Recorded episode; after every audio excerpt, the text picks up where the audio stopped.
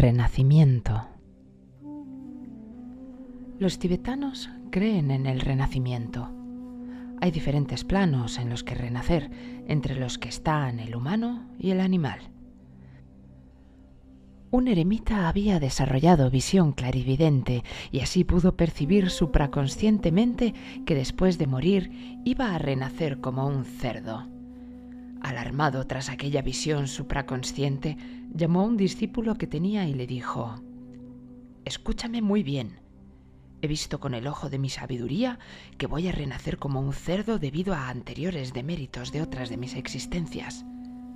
Debí ser muy malvado en alguna existencia pasada y a pesar de esta vida dedicada a la austeridad, sigo teniendo karmas pendientes.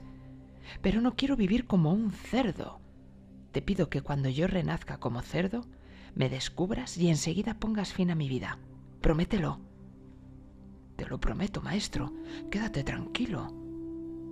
Podrás descubrirme, añadió el eremita, porque el cerdito en el que haya de nacer tendrá una marca en la ceja parecida a la que yo tengo. Obsérvala. Sí, ya he reparado en ella. Días después, el maestro moría y meses después una cerda alumbraba varios cerditos. El discípulo miró y remiró uno por uno a los cerditos y comprobó que el último en nacer tenía una marca en la ceja. Presto cogió un gran cuchillo, agarró al cerdito y se dispuso a introducirle la hoja del cuchillo por el cuello. Pero cuando iba a hacerlo, el cerdito comenzó a gritar Detente, detente. No quiero que me mates.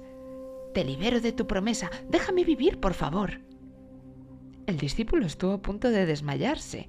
Cuando pudo retomar el autocontrol, soltó el cuchillo. El cerdito siguió hablando. Creí que la vida de un cerdo iba a ser horrible, pero ya que he nacido, quiero aprovechar esta vida y hasta que un día me claven el cuchillo, como con el que tú ibas a quitarme la vida, quiero vivir intensamente y disfrutar ahora del cariño de mi madre.